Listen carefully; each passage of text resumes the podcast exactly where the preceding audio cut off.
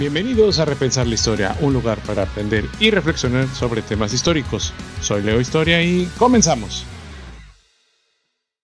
El Goyo Cárdenas.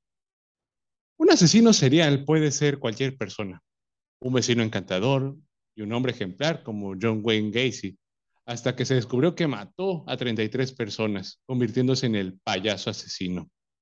Un viejito inofensivo como Albert Fish, que se convirtió en el abuelo caníbal al salir a la luz más de 100 asesinatos.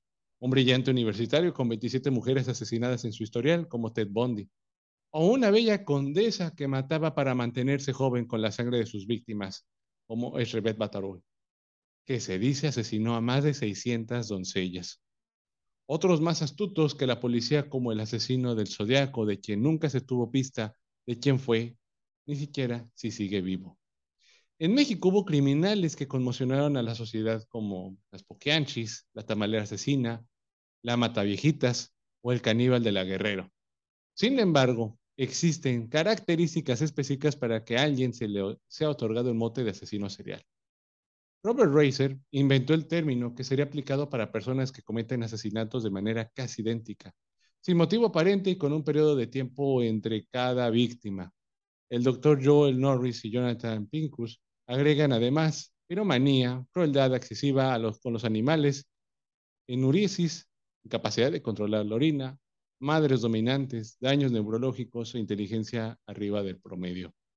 Por definición, entonces, ninguno de los criminales mexicanos antes mencionados se considera un asesino serial, pero sí lo fue Gregorio Goyo Cárdenas, el estrangulador de Tacuba.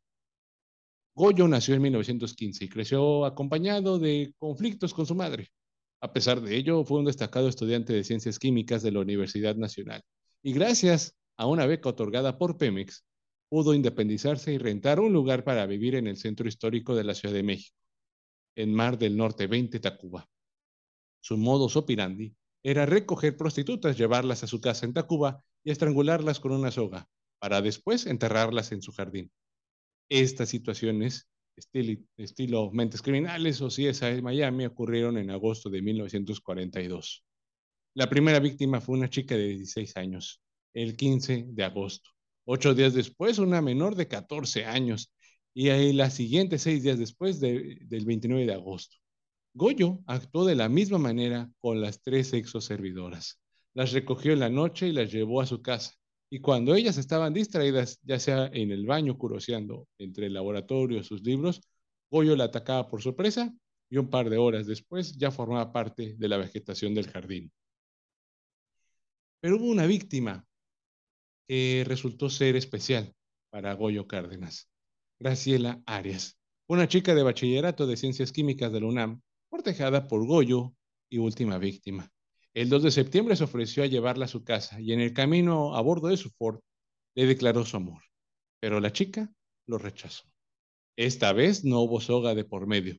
Arrancó la manija del auto y la golpeó en la cabeza hasta matarla. Su morada final fue la misma que la de las prostitutas. Cuando se dio la noticia de los asesinatos de Cárdenas, pues empezó la publicidad morbosa. Cárdenas logró sacar beneficios de esta propaganda, conservando un cierto control de las versiones sobre su vida, sus crímenes y obviamente pues de sus actos. Tuvo múltiples oportunidades para exponer su propia explicación, ya que los periodistas asistían a sus declaraciones y tenían la autorización para visitarlo durante sus primeros días en la cárcel. Se le facilitaba escribir y un psiquiatra lo llamó un criminal intelectual. Se le facilitaba escribir y un psiquiatra lo llamó un criminal intelectualizado. En la comisaría escribió su primera confesión, la cual tituló Declaración del detenido ingeniero químico Gregorio Cárdenas Hernández. Sus textos aludían a profundos impulsos. Sus textos aludían a profundos impulsos psicológicos. Inmediatamente después de acostarse con las prostitutas, escribió algo que se apoderaba de él. Describía su comportamiento como una experiencia extracorpórea. Mi cerebro ya no está bien. No estaba Cárdenas ahí. Se había transformado en una fiera. Lleno de odio hacia las mujeres, la incisión fue aún más rigurosa en el cuarto crimen, el asesinato de su novia, Arias Ábalos. La vida sonreía a ambos, los dos siempre enamorados, los dos siempre satisfechos. La quería entrañablemente, pero nuevamente la bestia se apoderó de mí. Estaba enloquecido. Había matado a la mujer que mucho adoraba. Después de cada crimen, escribió Cárdenas, caía presa del remordimiento, enterraba a sus víctimas y rezaba por ellas, e iba a la iglesia para buscar perdón de Dios. En esta ocasión hubo personas que atestiguaron haber visto a Graciela irse en el automóvil el día 7 de septiembre. Goyo le pidió a su madre que lo llevara a un hospital psiquiátrico y al día siguiente confesó. Pasó 34 años en el Palacio Negro de Lecumberri, a excepción de un pequeño lapso en que estuvo internado en el manicomio de la Castañeda.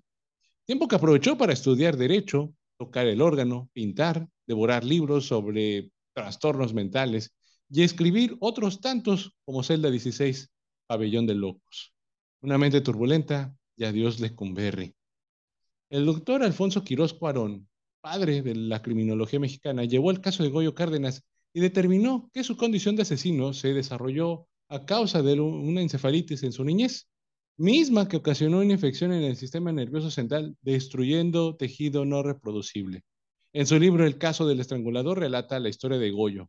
Cuenta que desde joven gustaba de la tortura, matar pollos y conejos, y que padecía de eh, eneurisis, así como una relación enfermiza con Vicenta Hernández, que era su madre. Con una trayectoria de 15 días como asesino y cuatro víctimas, Goyo Cárdenas se convirtió en el asesino más popular de México. Quedó en libertad el 8 de septiembre de 1976 y ya saben cómo es México. ¿Qué tan común es ver a un asesino serial homenajeado en el Congreso de la Unión? Pues Goyo era idolatrado, fue ovacionado por la Cámara de Diputados por ser un ejemplo de recuperación. Era sinónimo, según esto, de la rehabilitación social.